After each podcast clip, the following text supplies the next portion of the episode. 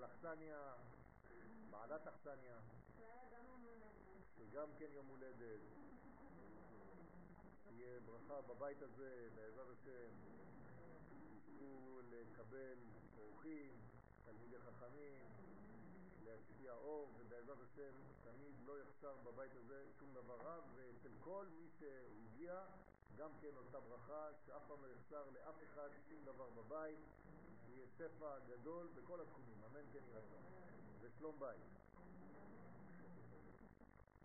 אה, אנחנו נדבר על חנוכה, כן, במקרה היה לי שיעור בכיס, אבל זה לא, לא ידעתי שיש שיעור באמת, חשבתי שזה מסיבה. לא, פשוט אני כותב שיעור בשביל הסמינר, יש לי שבת הבאה סמינר, אני לא פה. אז אני כותב שיעור לסמינר, אז זה השיעור שכתבתי עכשיו, ממש, ושמתי אותו פשוט בכיס, כי ראיתי שהשעה כבר שמונה. אז אני אקרא לכם ככה מה שכתבתי ממש בשעה האחרונה, חצי שעה האחרונה. כתוב במסכת סופרים בפרק כ' הלכה ה' מזוזה בימין ונר חנוכה בשמאל לקיים מה שנאמר בשיר השירים פרק ז', פסוק ז', מה יפית ומה נעם אהבה בתענוגים. אומר המדרש, מה יפית זו מזוזה, ומה נעם בנר חנוכה. זאת אומרת שהפסוק בשיר השירים של יופי ושל נעימות מתייחס הדבר גם למזוזה וגם למנורה של חנוכה. איך מסתיים הפסוק בשיר השירים? מה יפיד ומה נעם? אהבה בתענוגים. זאת אומרת שעל ידי המזוזה בצד ימין של הכניסה לבית ועל ידי נר חנוכה בצד שמאל שנכנסים לבית, כמו שיריב מדליק, וככה צריך להדליק לפי שולחן ערוך, בצורה כזאת, כשמדברים על פרסום הנס, זה לא כמו שאנשים חושבים סתם לפרסם, לראות שאנשים יעברו ברחוב ויראו את החנוכיה. זה השלב האחרון בפרסום הנס. פרסום הנס פירושו של דבר להביא את האורות העליונים לפרסום. מה זה אומר? להביא את האורות העליונים לחלק התחתון. זאת אומרת, להדליק את החנוכיה בחלקים החשוכים של המציאות שלנו. איפה זה החלקים החשוכים? צד שמאל, שזה בדרך כלל הרצון לקבל שלנו, והצד הנמוך של הגוף שלנו, שזה החיצוניות. אז אם אתה מביא את הפנימיות לחיצוניות, זה פרסום הנס. זה לאו דווקא בשביל אנשים. פרסום הנס זה כדי שאני בעצמי אפרסם את מה שנמצא בפנימיות בחיצוניות. זה נקרא פרסום הנס. לכן עצם העובדה שאתה מדליק את החנוכיה בצד שמאל לכניסה לבית, ואתה עטוף במזוזה מימין ונר חנוכה בשמאל, ואתה חוסה את השדה האנרגטי הזה בין שניהם, עם הציצית שלך שבתוכך שאתה לובס אותה, אז יש לנו מזוזה, חנוכיה וציצית, זה ראשי תיבות צמח. צמח זה השם של מלך המשיח. זאת אומרת שאני בונה משיחיות על ידי זה שאני נכנס בצורה כזאת לבית. ולכן, יש כאן יופי מצד אחד ונועם מצד אחר. היופי הוא במזוזה. המזוזה מביאה יופי, וצריך להבין למה, והחנוכיה מביאה עונג, תענוג. זה נקרא פרסום הנס. מדליקים גם בחושך, זה גם פרסום הנס. כלומר, אם היינו מדליקים ביום, זה לא היה עושה אפקט, כי להדליק אור באור זה לא משיג שום דבר, אבל להדליק אור בחושך זה מביא אור, זה נקרא פרסום הנס. לכן מדליקים כשמתחיל להיות חשוך, מדליקים בחלק התחתון, כן, של הגוף שלנו, כלומר בקומה תחתונה יחסית, ומדליקים בצד שמאל של הכניסה לבית, כל אלה רמזים למקומות שאנחנו צריכים לפרסם שם את הנס. זה, זה נקרא. עכשיו, העניין הזה שמסיים באהבה בתענוגים, אומרים לנו חכמים שיש אהבה שאין לה תענוגים. ישנן אהבות שאין בהן תענוג, אלא יש בהן מחלה. על זה נאמר גם כן בשיר השירים, כי חולת אהבה אני. זו לא אהבה שיש בה תענוג, זו אהבה חולנית.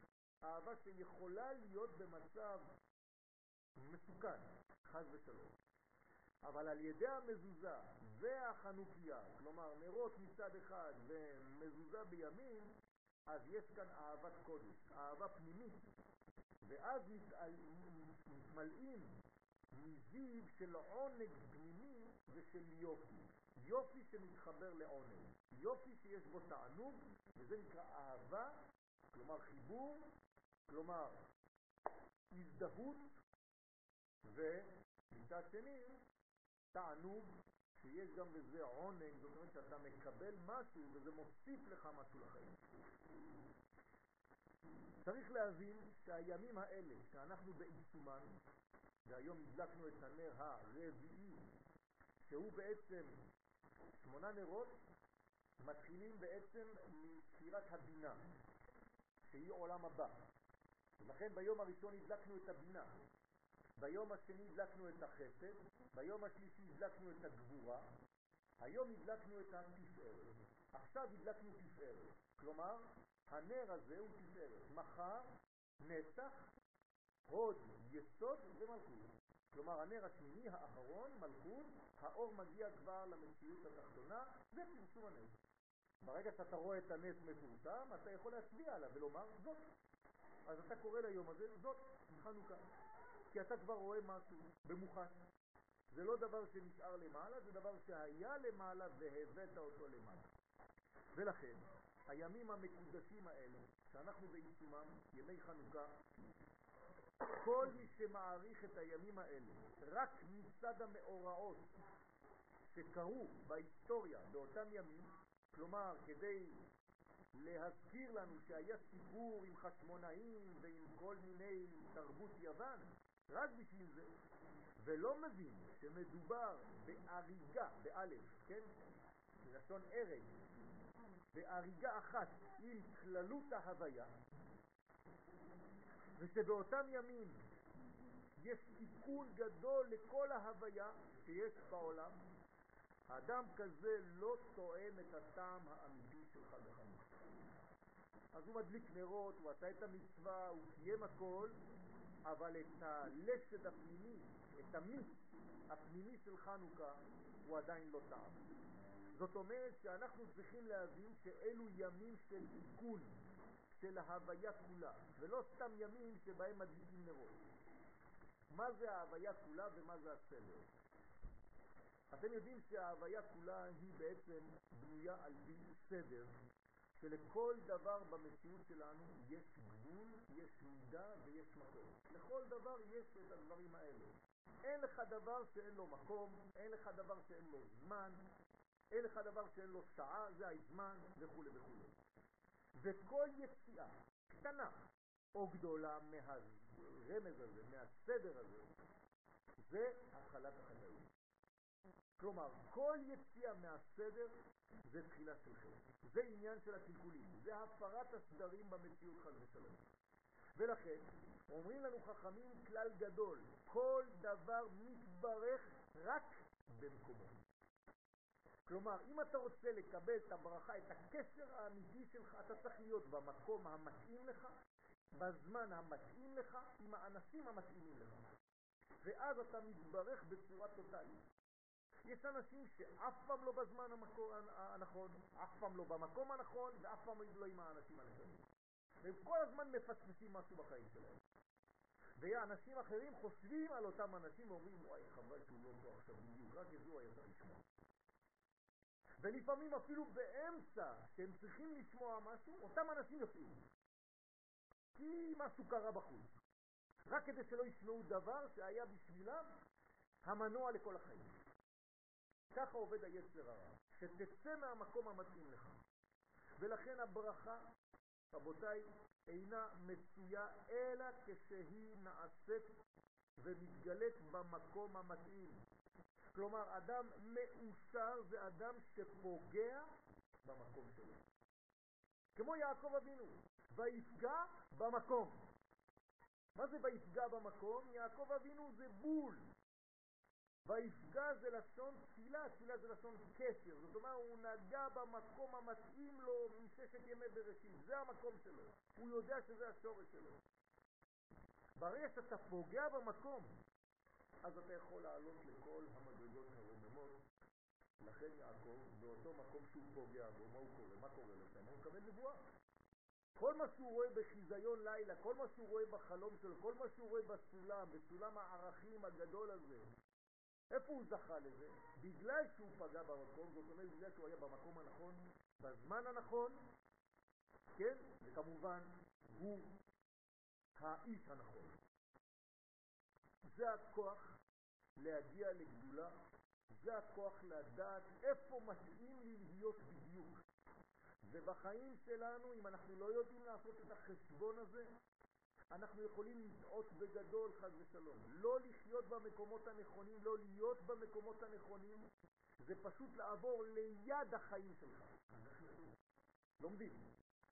צריך ללמוד. הלימוד הוא זה שמקנה לאדם את הדברים האלה. למשל, שאלה כזאת אף פעם לא הייתה עולה בפה של מי ששאל עכשיו, אם לא היינו לומדים על זה עכשיו. עצם העובדה שעכשיו אני שואל את זה ואומר את זה, אז פתאום יש שאלה. אז איך יודעים? החכם, למה לא שאלת את השאלה הזאת בכלל? בגלל שעכשיו לומדים. זאת אומרת שברגע שלומדים על הנושא הזה, והנושא הזה הופך להיות חשוב כל כך, שאתה מבין, והדאגה הפנימית הזאת זאת הצעקה, אז איך יודעים? כי אתה באמת דואג ואתה צודק. בשביל זה צריך ללמוד ולדעת איפה מתאים לי להיות לפי הנפש הפנימית שלי, ושם אני מקבל את המדרגות העליונות. יעקב אבינו פוגע במקום, ברגע שהוא פוגע במקום, יש לו מיד חזון, יש לו מיד נבואה, יש לו מיד מפגש עם הקדוש ברוך הוא עם כל הערכים העליונים בחיים. ולכן, ראשית כל החטאים שלנו, של כולם, זה כשאנחנו פורצים את הגדר ויוצאים מהמקום הנכון לנו, ולא נמצאים שם. ולכן אומרים לו לנחש, כך אומר המדרש, אני קורא לכם, מפני מה אתה מצוי בין הגדרות? אתם יודעים שהנחשים הם תמיד בין הגדר, במעברים.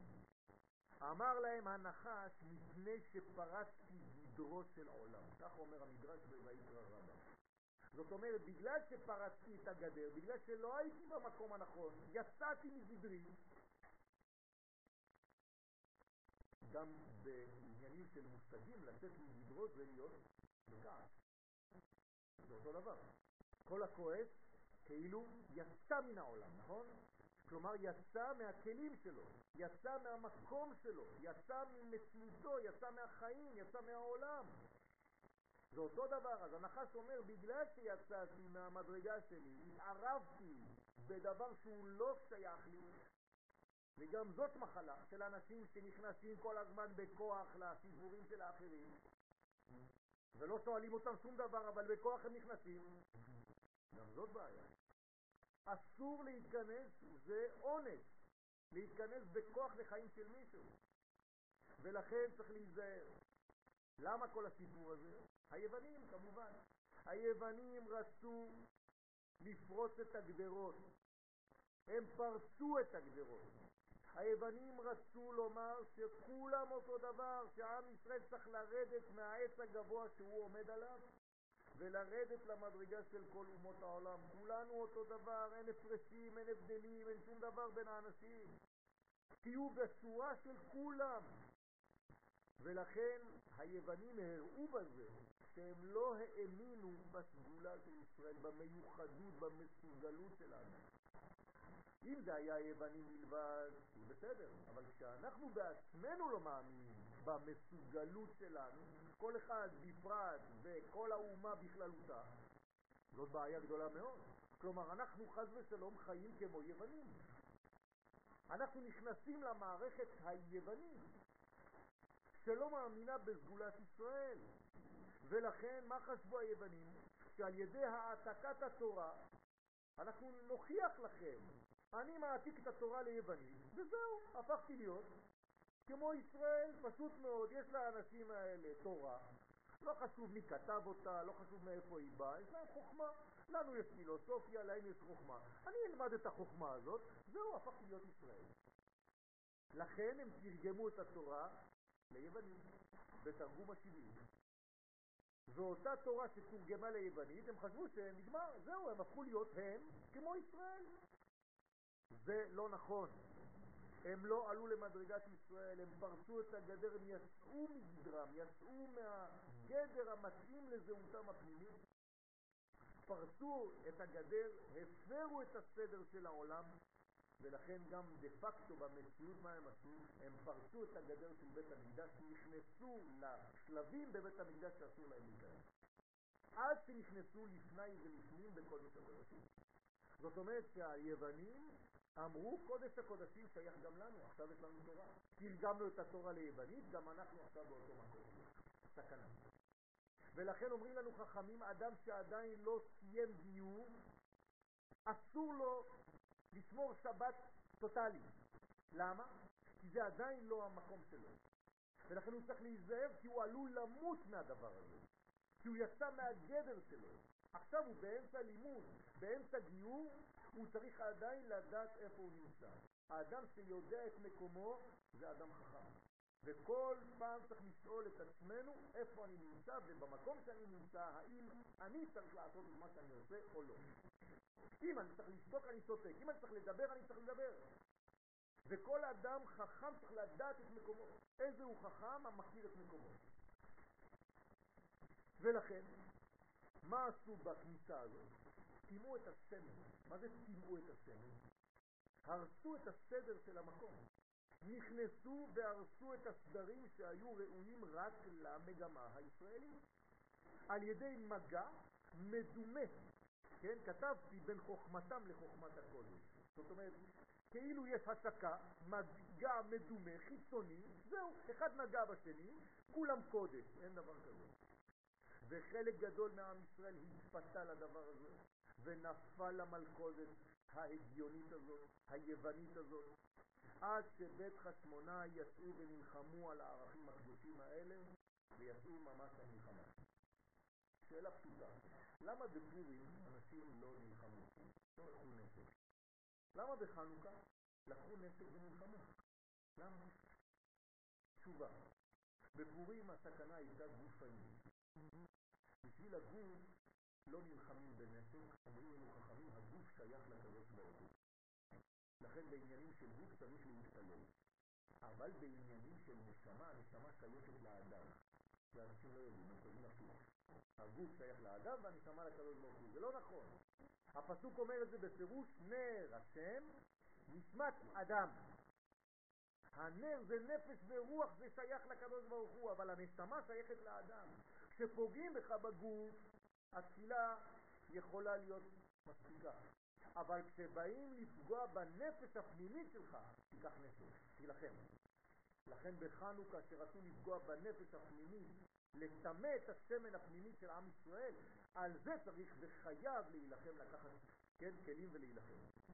ולכן בית חשמונאי יצאו ונלחמו על הערכים הקדושים האלה, והוכיחו לכולם שלא ניתן לטמא את הנקודה הפנימית של ישראל. מה קרה אחרי שנלחמו וניצחו? נכנסו לבית המקדש, והגמרא מספרת לנו במסכת שבת כ"א שהם מצאו כן פח שמן שהיה חתום בחותמו של כהן גדול שלא נטמע. מה זה כל הסיפור הזה? זה לא רק כדי להגיד לנו, וואי, קרה נס, אתה יודע מה? הם טימאו את כל השמנים ופתאום אה, החבר שלי נכנס, ראה את הפח הזה, מה אתה אומר? אפשר להדליק מזה? כן, כן, איזה יופי. לא. יש רמז עמוק. יש כאן מדרגה נצחית שאף אחד לא יכול לפגוע בה. זה מה שאומרת הגמרא. זאת אומרת שגם כשהיוונים נכנסו וטימאו את כל השמנים, הם לא יכולים לטמא את כל השמנים. יש נקודה אחת פנימית שבפנימית, שהם בחיים לא יראו אותה בכלל, ועל אחת כמה וכמה שלא יוכלו לפגוע בה ולפגום ולטמא. אותה נקודה, אתה צריך להיות בגובה של לראות אותה. אם אתה במנטליות יוונית, גם אתה לא תראה את הנקודה הזאת. כמו שהיוונים לא ראו וטימאו הכל חוץ ממנה, גם אתה לא תזכה לראות אותה חד ושלום. אבל אם אתה קשור לשורש של עם ישראל, אתה תזכה בכניסה שלך למצוא, לחפש ולמצוא את הנקודה הזאת של האור. ומה אתה עושה עם הנקודה הזאת? היא חתומה בחותמו של קודשא בריחו, זה הכהן הגדול. שם אף אחד לא יכול לגעת, שם אף אחד לא יכול לטמא. זאת הנקודה של האור, של האופטימיות שלך בחיים. משם אתה יכול להדליק את כל העם שלך ולהדליק את עצמך מחדש. לכמה? לאינסוף. מספר שמונה. ולכן בדקו והדליקו שמונה ימים. מה זה שמונה ימים? זה מיליארד ימים, זה אותו דבר. ברגע שעברת את השבע, אתה באינסוף. זאת אומרת שהאור הזה הוא לא הדליק פעם אחת בשמונה ימים ואחרי שמונה ימים אמרו טוב נו חבל שזה לא תשע. לא. ברגע שהיה שמונה ימים הם העירו לכל הדורות עד לדור שלנו ולכן אנחנו אומרים בימים ההם בזמן הזה. מה זה בימים ההם בזמן הזה? שכל מה שקרה שם ממשיך היום. בגלל שהם נגעו בנקודת אין סוף אותה הערה ממשיכה בכל הדורות ולכן זה חשוב מאוד לדעת מה קורה בימים הקדושים האלה של חנוכה. לא לבזבז את הימים האלה בדברים חיצוניים ושטויות. לדעת שכל כלי בעולם הזה מלא באור השם.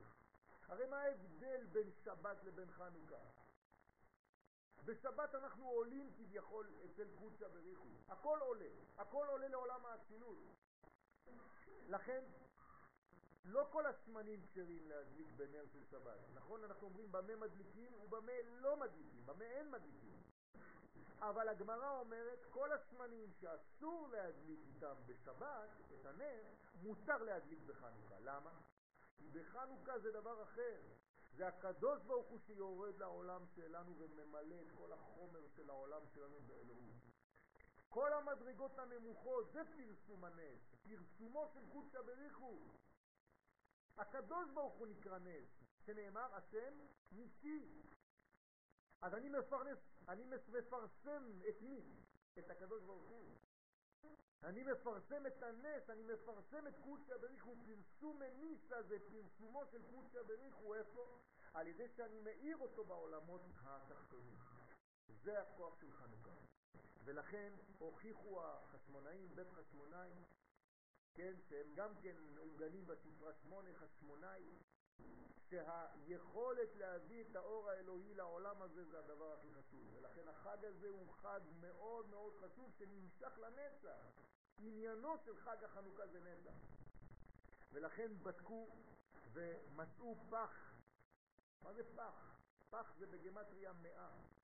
פ' כ'. זאת אומרת, הם מצאו שלמות, הם מצאו דבר שלא יכול להיפגם אף פעם, בחיים לא יכול להיפגם הדבר הזה. איפה זה הבית המקדש הזה? איפה זה החשמונאים האלה שנכנסו?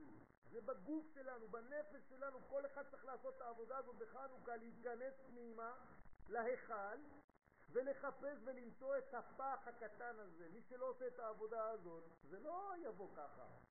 צריך להיכנס פנימה בחנוכה, לחפש את אותו פח שמן, למצוא אותו ולהדליק ממנו את כל כולי מחדש. אם לא, אז אני נרדם.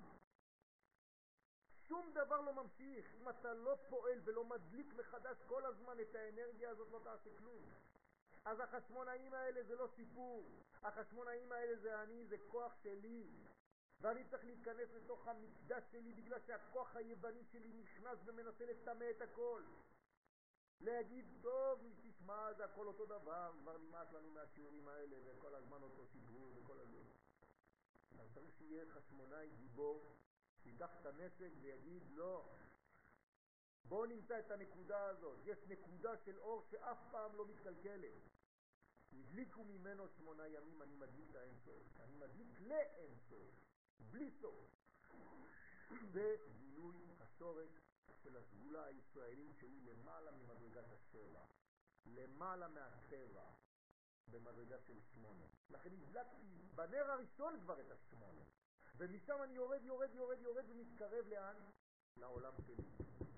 ולכן כשאומרים לנו בהלכה שמדליקים נר חנוכה בשמאל הנכנס לבית, תשימו לב איך מדליקים, כל יום מתקרבים יותר למזוזה. זה הסוד. זאת אומרת שהתחלנו מהרחוק למזוזה, וכל יום מתקרבים יותר למזוזה. כלומר, ביום השביעי נשאר רווח קטן בין הנר האחרון לבין המזוזה ואתה עובר באמצע, זאת אומרת אין כבר שום דבר שיכול להפריע. במנגנון, בשדה המגנטי הזה, בשדה הקדוש הזה, בין המזוזה מימין לבין החנוכיה בשמאל. לכן מזוזה בימין, נר חנוכה בשמאל, הם האידיאלים שלנו. זה מה שרצה לומר המדרש בתחילת השיעור. הם האידיאלים המיוחדים לישראל, הם מקבילים לייחוד העליון, לאהבת השם. מה זה מזוזה? מזוזה זה כנגד יעקב אבינו, עליו השלום. לכן באיזה גובה צריך לשים את המזוזה? בגובה של החזה, של הכתף. לא צריך לשים את המזוזות למעלה בשפיץ האחרון ליד התקרה. זה ממש בגובה הכתף, כי זה כל החלק שנקרא יעקב אצלי. אז כשאני מנשק את המזוזה, אני מנשק בעצם את החלק שנקרא אצלי יעקב, תפארת. וכשאני מסתכל על נר חנוכה, הוא כנגד יוסף הצדיק. זאת אומרת, מה זה אני? אני בין יעקב לבין יוסף. מה יש בין יעקב לבין יוסף? אין כלום. אלה תולדות יעקב יוסף. אז אני בעצם אומר לעצמי, כשאני עובר בשדה הזה בין זה לזה, שאני בעצם ממשיך את היעקב שהופך להיות יוסף. זה הכוח. בין יעקב ליוסף אין הפרש. אלה תולדות יעקב יוסף. אתה רוצה להיות בתולדות של עם ישראל? תעבור בשדה הזה בין המנורה לבין המזוזה. ולכן, אחד בתפארת, אחד ביסוד, תפארת ויסוד זה קו אמצעי, זה קו שמחבר, קו מאוזן בין שני הצדיקים הגדולים האלה. מה יש במזוזה? זה לא סתם הבית. אמרנו, המזוזה זה היופי, נכון? מה יפית? במזוזה. מה נעם? בחנוכיה, בנרות חנוכה. מה יש ביופי שבמזוזה? זה סוד הייחוד. כלומר, המזוזה, מה כתוב בה? קריאת שמה. קריאת שמה, מה זה קריאת שמה? זה סוד להחזיר לנו את המודעות שהקדוש ברוך הוא שולט בכל המציאות לא יוצא דופן. בלי יוצא דופן. כל דבר במציאות הקדוש ברוך הוא שולט, זה סוד הייחוד. כשאנחנו אומרים שמע ישראל השם אלוהינו השם אחד, מה זה אחד? שהוא לא יוצא ממדרגה אחת במציאות. אין דבר במציאות, פינה אחת במציאות שלא נמצא. זה נקרא תורת הייחוד. זה דבר עצום. כלומר, אין הקדוש ברוך הוא נעלם ממדרגה אחת במציאות שלי. אוי ואבוי אם אני חושב שהקדוש ברוך הוא נמצא בחלק אחד. זה נקרא תורת הייחוד. ברגע שאתה מנסק, אתה שם את היד הימנית שלך על המזוזה, אתה אומר, הקדוש ברוך הוא, אני מאמין שאתה בכל. בכל מכל כל. שום דבר לא יוצא ממך. זה צד ימין. לכן אני שם את היד שלי בימין ואני מיד מסתכל על צד שמאל, כלומר אני נוגע בימין, אני נכנס לבית, נוגע בימין ומסתכל על צד שמאל, את מי אני רואה יותר. כלומר, יש לי עכשיו תוצאה. מהי התוצאה? אור. אור בעולם הזה, זה היסוד. השמן זרם מהמדרגות העליונות וירד לאט לאט לאט ועכשיו הוא משתמש בי, אני עכשיו הצינור, זה עובר דרכי והולך עד לחנוכיה. זאת אומרת, אני בעצם המוליך בין יעקב לבין יוסף. ולכן כל מה שלקחתי באחדות הזאת, בייחוד הזה, אני מביא את זה לחנוכה של מצד שמאל, נקודת האור של יוסף. ומה יש ביוסף? כמו שהיה ייחוד אצל יעקב, אצל יוסף יש את ההוספה, את האופטימיות, את המחר, שכל יום יש יותר אור ממה שהיה אתמול. לכן אנחנו מדליקים היום כמו בית הלל, שכל יום מוסיף והולך. וזה אומר שאין חושך בעולם הזה. כל הזמן העולם הולך בטוב, הולך ונהיה יותר טוב, למרות מה שיגידו לי בכל השיעורים. לא חשוב, כל שיעור אחד אומר לי, כן, אתה חושב שהעולם הולך להיות יותר טוב, זה מסכן בגלל שהוא סולל עכשיו. אז הוא מדבר מקירות נפשו. אבל כן, העולם הולך ונעשה יותר ויותר טוב, יותר ויותר מתוקן, למרות מה שחושבים. כי אם לא זה אומר שהקדוש ברוך הוא חס ושלום מתבלבל בבריאה שלו והוא טעה והכל הולך לחס ושלום לאבדון. אין דבר כזה. העולם הולך ומתבשם, הולך ונעשה התיקון יותר ויותר גדול. ולכן זה היוסף. היוסף מוסיף. תגידו ליוסף, אתה מוציא ואתה אופטימי, בזמן שהוא בכלא? היה אומר לכם, כן, אני יודע. אבל אתה בכלא, נכון. אתה מסתכל על קטע בהיסטוריה. לכן אתה כל כך שחור. מה הוא אומר לאנשים שם? למה פניכם זועפים? למה אינכם כתמול שלשום? מה קרה לכם? מה... מה זה מה קרה לנו? אנחנו בזבל של מצרים, בכלא, מה, מה קרה לנו? למה אתה מחייך?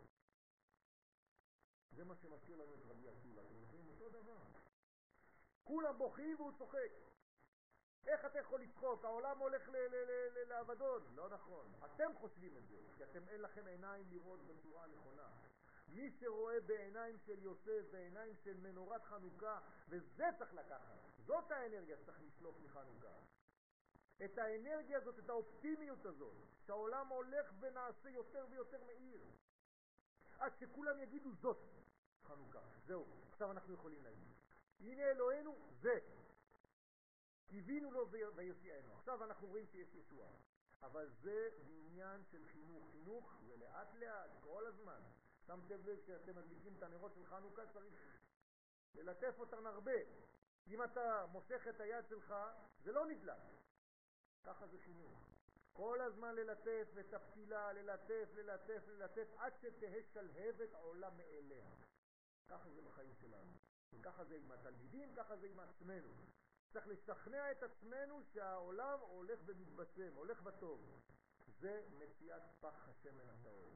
בכל אחד מאיתנו יש את פח השמן הטהור הזה. מציאת נקודת הטוב שלא נדמת לעולם. הביטחון שהאיכות בחיים שלנו יותר חזקה מהכמות של כל הדברים הזרים שבאים לבלבל לנו את המוח. נקודה אחת של איכות שווה את כל הכמויות של כל הסטואר. ולכן החידוש בימי חנוכה, שכשזוכים להיפגש עם האור הזה, האור הזה לא בא ונעלם, אלא הוא נשאר. זה אור הגנוז שנשאר ברגע שנפגשת איתו, הוא משאיר את חותמו על האדם. הוא משאיר לך את כל העניין הזה בקביעות. ולכן על הנקודה הזאת, המדרגה הזאת, שאינה נעדרת מן האדם, כי אין העדר ברוחניות. ברגע שנגעת בנקודה הזאת פעם אחת בחיים שלך, אתה כבר לא יכול לשכוח אותה. כי למעלה מהשכל, למעלה מהמדרגות הנמוכות. ולכן אומרת הגמרא לשנה אחרת, כבעום. ועשאום לימים טובים, בהלל ובהודעה. עובדה, עד היום אנחנו ממשיכים את אותו אור, את אותה הערה שיום אחד התגלתה בעולם. אחרי אלפיים שנה אנחנו ממשיכים אותו סיפור. כן, למה? כי האור הזה לא נעלם. ברגע שהוא הגיע פעם אחת לעולם, הוא כבר לא הולך. מה אני עושה עם האור הזה? הרי אנחנו כבר ביום הרביעי, נשארו לנו עוד ארבעה ימים, זה הולך מהר, אתם רואים שחנוכה זה בורח לנו בין האצבעות. הכל רץ עכשיו, אנחנו בסוף הזמנים, אנחנו מגיעים לשלבים של גאולה. מה עושים עם האור הזה? לוקחים אותו, שמים בכיסים. תשימו את השמש הזה בכיסים, תשימו את האור הזה בכיסים, תשימו את כל מה איפה שיש לכם מקומות, תאגרו את זה, תשמרו את זה. הדברים האלה נחוצים כי בימים שאתה מרגיש רע, יש לך בכל הכיסים קצת ניצוצות מחנוכה, תוציא אותם. תסתכל על היהלום ואתה אומר, אה, ברוך השם, יש לי אור מהחנוכה שעבר. ככה צריך לעשות בחנוכה. תשמרו את האור הזה, לא לבזבז אותו, להסתכל עליו, להתמקד בו, לבקש מהקדוש ברוך הוא בזמן שהנרות דולקים כל מה שאתם רוצים. וגם אחרי שהנרות הפסיקו לדלוק, כל היום שייך לאור הזה. לכן נתפלל. זה האור של חנוכה, זה אור הגנוז, רבותיי, זה אורות שלא היו בעולם, זה אור ששימש בעולם 36 שעות בלבד. ואחרי זה הקדוש ברוך הוא גנז אותו. אנחנו היום יש לנו 36 נרות, זה האור הגנוז, בחנוכה. צריך להשתמש באור הזה, הקדוש ברוך הוא גנז אותו לצדיקים לעתיד לבוא. מי זה הצדיקים לעתיד לבוא? אנחנו! עם ישראל זה הצדיקים, ועמך כולם צדיקים, ובמיוחד שזה היום לעתיד לבוא, אנחנו כבר בארצנו. להשתמש באור הזה, לפתוח את האורות האלה ולגלות את האור של עם ישראל.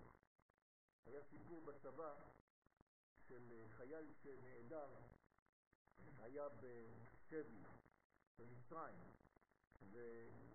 ובמחנה של הצד הישראלי התחילו להדליק בחנוכה נרות. והישראלי שהיה בצד השני התחיל לשיר מה עושים ישועתי. וידעו שהוא שמה, והלכו להציל אותו. בזכות החנוכה. אורות של חנוכה זה אורות מיוחדים, ולכן צריך זהירות, ואני מסיים בזה, זהירות מאוד שנדרשת בימים האלה, לא להעביר את הימים האלה במחלוקות, במריבות ובתרדמה, בשינה. אתם יודעים שהחודש הבא עלינו לטובה, חודש טבת, הייחודיות שלו זה רוגל, זה עצבים, זה כסח. הוא תלוי בכבד. כלומר, האנשים כבר מתחילים להתעצבן כבר עכשיו, לפני, זה עכשיו, זה אוטוטו, זה מחר. כן, מחרתיים זה כבר ראש חודש. יום שני בלילה זה כבר ראש חודש. צריך להיזהר מאוד, אומרים לנו חכמים זה בכבד, זה בכבד וברוגל. אז כל מה שעכשיו מעצבן אותנו בקטנה, הכל מתחיל להתלהב, להיזהר. אנחנו לא באים להתלהב בנרות של כעסים, אלא בנרות של אור של נעימים. ולכן אומרים לנו נר חנוכה זה נועם. לא להבה של אדם שמתלהב בגלל שהוא עצבני, אלא להבה של נועם, של שקט, של חום, של אהבה. יש אווירה בחנוכה, צריך להיות עם המשפחה בבית, בחום, להרגיש את החמימות הפנימית הזאת, של האהבה, של הנתינה, של כל הקרבה בינינו, בין אחד לשני, זה הזמן לקשור את הקשרים, לאכוף את כל הקרעים האלה. וזה לנצל, להוסיף, ללכת, בעזרת השם, שנזכה לקיים בעצמנו מה יפית ומה נעם אהבה בתענוגים. יהי רצון שנהיה גם כן מחברים את אור המזוזה, שזה גם אור פנימי, וגם את אור המנורה. אתם רואים שזה אחד כנגד התפארת והשני למטה כנגד היסוד, אחד בצד ימין כי התפארת ימנית והיסוד הוא בצד שמאל, מי שלמד קצת איתנו בספירות נוטה קצת לשמאל ולכן זה ממש מקביל יעקב ויוסף ואנחנו עוברים בין שניהם וכביכול מנסקים את שניהם וזה הסוד של החיבור שלנו באלכסון כמו אות א' של י' למעלה בצד ימין וי' למטה בצד שמאל והאדם שנכנס הוא הוו המחברת בין הי' העליונה לבין הי' התחתונה.